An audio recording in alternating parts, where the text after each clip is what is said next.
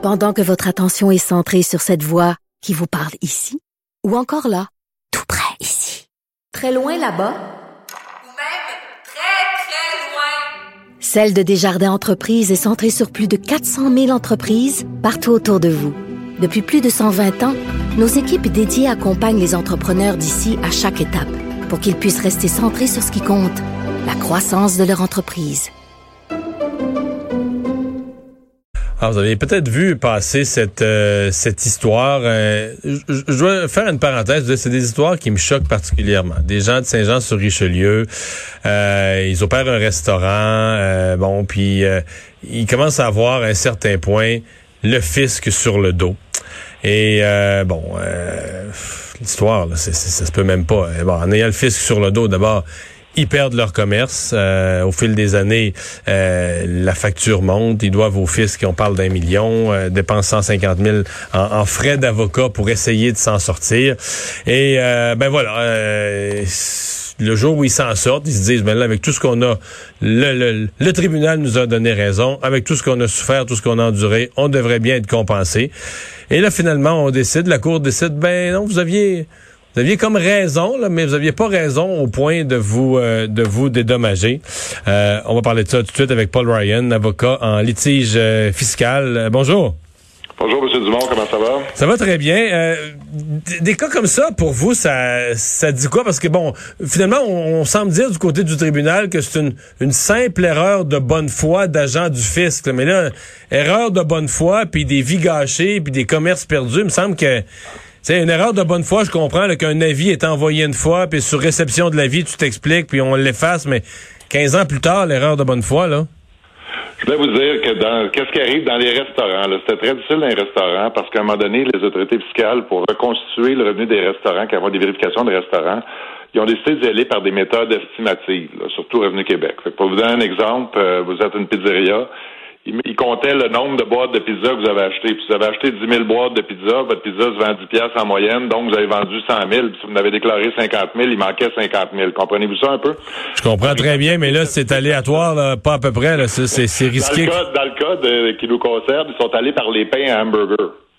C'est encore plus aléatoire parce que tu donnes euh, 48 pains à ton employé qui a un barbecue qui s'en va chez eux avec 48 pains, ça vient de te coûter 480 pièces de vente, tu vends tes hamburgers 10 pièces quand il y a une réconciliation qui se fait. Comprenez-vous ce que je veux dire? Alors, on a beaucoup de ces cas-là dans les restaurants, puis le défaut qu'avait Revenu Québec à cette époque-là, parce que je dirais que ça s'est corrigé un petit peu depuis ce temps-là, mais à cette époque-là, c'est qu'il y avait une croyance un peu trop forte dans leur calcul. Parce qu'un calcul estimatif, ben ça vaut ce que ça vaut. Par exemple, sur mes boîtes de pizza, tantôt, le restaurateur disait Oui, mais quand Mario Dumont vient manger puis qu'il ramène la moitié de son son plat puis qu'il me demande un doggy bag, je mets ça dans une boîte de pizza, c'est pas une vente, comme vrai, Il y a toutes sortes d'histoires comme ça quand ça arrive, c'est très difficile. Bon, alors ces gens-là, qu'est-ce qui est arrivé? Ils ont eu une cotisation estimative sont allés à la cour, puis la juge, quand ils ont contesté leur cotisation, est allée assez loin, parce qu'elle a dit à Revenu Québec, dans ce cas-là, vous auriez pas dû prendre cette méthode-là, parce que c'était leurs deux premières années d'exploitation.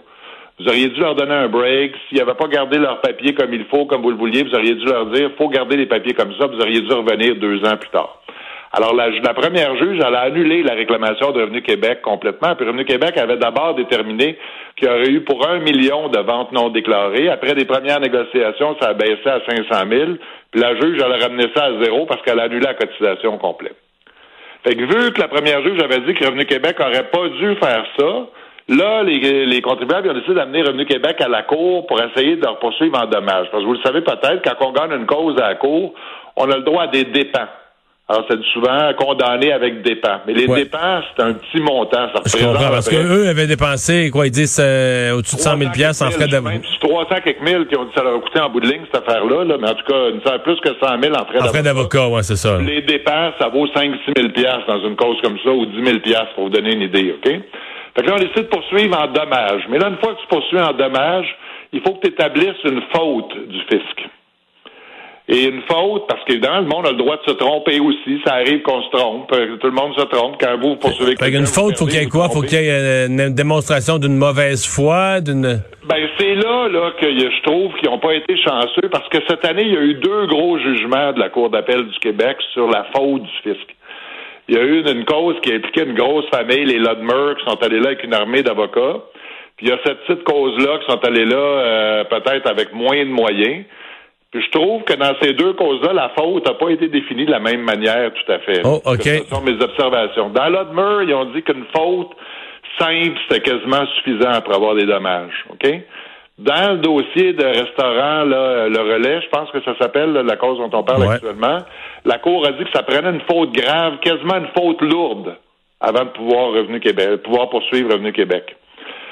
Fait que là, il y a peut-être une petite affaire qui est pas tout à fait claire encore là-dedans. Là. D'après moi, ça prend plus qu'une erreur, mais ça prend un comportement fautif. Un comportement fautif, euh, mauvaise foi, c'est peut-être juste parce que l'entêtement dans une erreur, de, tu sais, une erreur, tu te trompes, bon, mais l'entêtement dans une erreur, puis l'entêtement dans une erreur avec conséquences pour les autres, tu te corriges pas, c'est là qu'on glisse vers une, une faute plus grave, me semble.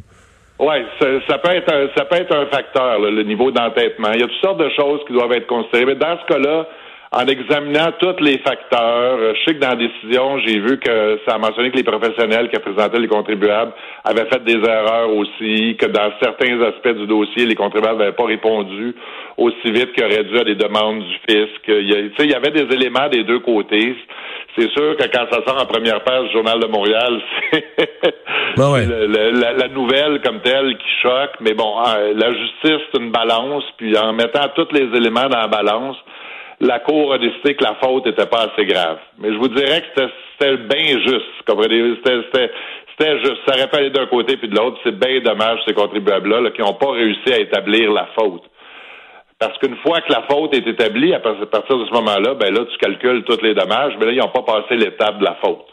Donc, il n'y a, pas- il y a pas de lieu, il y a, comme il n'y a pas de faute reconnue, il n'y a pas de lieu de mesurer l'ampleur des, des dommages 100 pour les c'est pas compenser. 100 000 piastres, c'est pas 200 000 piastres, il n'y a plus de mesure. Puis souvent aussi, on peut voir, on a vu dans certaines causes des dommages punitifs. Puis là, ça, c'est une autre affaire de plus. Et là, pour des dommages punitifs, là, ça prend une faute intentionnelle des autorités fiscales. Est-ce qu'on peut c'est des dommages normaux, comme qu'est-ce qui était demandé ici, ça prend une faute simple. Puis moi, je trouve, à la lecture de ce jugement-là, là, mais c'est mon opinion professionnelle, que la Cour a défini la notion de faute un peu trop sévèrement. là. Ça a passé bien juste pour ces pauvres gens-là. Là, Ouais. Non, puis une, dans le fond, une entreprise plus grosse, des gens plus riches avec des plus d'avocats, des meilleurs avocats, ont obtenu une meilleure définition pour eux de la notion de faute. Puis là, c'est Revenu Québec qui a casqué dans l'autre cas. Ben, je vous dirais peut-être ça un peu, oui. Là, Ouais. Si on le regarde euh, comme ça, je pense qu'on pourrait dire ça, oui, mais c'est peut-être parce qu'il y avait les meilleurs avocats ou pas, mais en tout cas... C'est peut-être juste le juge aussi, Quand on compare les deux jugements, c'est mon observation. C'est l'observation que j'en fais personnellement. là. Mais que- quelle leçon on tire de ça dans la mesure où là, euh, ce qu'on se retrouve avec deux choix, c'est que si une situation comme ça nous arrive, ben on a le choix de se ruiner en abdiquant ou se ruiner en, en allant se battre en cours. Est-ce que là, euh, ayant vu ce qui est arrivé à, à ces gens-là, on peut prévoir le coup Qu'est-ce qu'on peut faire euh, si, on sent que ça nous arrive pour s'assurer de pas se ramasser dans un combat aussi long et aussi coûteux? Ben, la première chose qu'on peut faire quand ça nous arrive, puis il y a bien des contribuables qui l'ont fait, c'est euh, Revenu Québec a un bureau du service à la clientèle, qui est leur service des plaintes, qui fonctionne bien dans certains cas. Il y a le protecteur du citoyen qui accepte de s'impliquer dans certains dossiers, qui a amené des bons résultats dans d'autres cas. Je vous dirais que la dénonciation publique, un peu comme le font les contribuables dans ce dossier-là, excusez-moi, ça aide beaucoup aussi. Parce que comme je l'ai dit en début d'entrevue, M. Dumont, je trouve que Revenu Québec ont changé leur méthode depuis ce temps-là. On en voit encore des cotisations estimatives, mais il y a, il y a beaucoup moins d'abus qu'il y en avait déjà, où on faisait un calcul, comme je vous disais, basé dans ce dossier-là, ils ont commencé, imaginez-vous, par les bins. Ils ont pris les pots de bins qui ont été achetés, puis ils ont calculé combien de pots de bins, combien de portions de bins qui avaient été vendues avec ça, puis là, les bins étaient-tu coupés à l'eau, étaient-tu pas coupés à l'eau? Ouais. Est-ce que est-ce qu'on pourrait pas dire que la, le module d'enregistrement des ventes là, qui enregistre toutes les ventes, ben, euh, il y a bien des restaurateurs qui ont pas aimé ça, ont trouvé que c'était intrusif, mais est-ce que ça vient régler l'ensemble de ce problème-là? Parce que là, il y a un module d'enregistrement des ventes qui est comme euh, pogné dans la caisse puis qui mesure tout ce qui se passe dans la caisse pour le ministère du Revenu dès qu'on l'ouvre. Euh, Est-ce que ça, ça, règle une bonne partie de ces problèmes-là? Où là on arrivait puis on, partait de l'idée que c'est des voleurs, ils nous ont pas tous déclarés puis là on va épogner avec le nombre de boîtes de pizza ou le nombre de ci ou le nombre de ça. Ben, évidemment, quand je vous disais que les choses ont changé, je pense que le module d'enregistrement des ventes, le MED, là, comme on appelle dans notre jargon à nous autres, ça a changé les choses parce que ça provoque euh, une plus grande déclaration des ventes, puis ça fait en sorte qu'il y a moins de, de ce genre d'analyse-là à faire parce qu'on peut prétendre que les gens déclarent leurs ventes. Puis s'ils ne déclarent pas, En d'autres mots, s'ils prennent une chance, si quelqu'un arrive chez eux puis leur, ils lui donnent pas de facture, il y a des agents, des inspecteurs du fisc qui passent dans les restaurants qui font ça, puis s'ils s'aperçoivent qu'ils font un achat puis qu'ils n'ont pas de facture, ben là, ça vous entraîne des conséquences pénales. Alors, ça, ça se vérifie plus facilement. Ça évite de faire bien des calculs. Évidemment, il y a des restaurateurs qui ont eu des problèmes parce que si tu as déclaré 500 000 de revenus l'année avant le MEV, puis quand le MEV embarque, tu as 1 500 000 de ventes. Il y a quelque chose qui marche pas. T'es mieux d'avoir fait des rénovations ou d'avoir Ouais. changé ton menu. Le menu du jour était vraiment bon. Ouais, c'est ça. On a engagé un nouveau chef. Paul Ryan, c'est mais- ça, là, ouais. qui fait en sorte que ça, ça a changé. Mais ce qui était important, c'est que moi, je trouvais à l'époque, c'est une bonne indication comme base de négociation des calculs estimatifs comme ceux-là. Mais on devrait, on, il aurait dû mettre à cette époque-là plus de l'eau, plus d'eau dans leur vin que de dire on a fait un calcul avec des pains hamburgers, puis ce calcul-là, c'est la Bible pour nous autres, puis on négocie pas, puis c'est ça qui est le chiffre. OK? Et est-ce que ça, ça constituait une faute dans ce dossier-là, surtout avec les affirmations de la première juge qui a tiré la conclusion que le Québec aurait même pas dû utiliser la méthode dans ce dossier-là? Elle n'est pas rentrée dans le calcul qui était-tu bon, qui était pas bon? Elle dit qu'il aurait même pas dû euh, utiliser cette méthode-là. Il aurait dû donner un break au gars parce que c'était ses deux premières années d'exploitation. On était sur la fine ligne, puis des fois on est sur la fine ligne, puis on tombe du bon côté, puis des fois on tombe du mauvais côté. Ça a passé bien juste, M. Dumont, c'est dommage pour ces gens-là, mais il n'y en avait pas tout à fait assez là, pour convaincre le tribunal de l'existence d'une faute. Paul Ryan, merci d'avoir été là.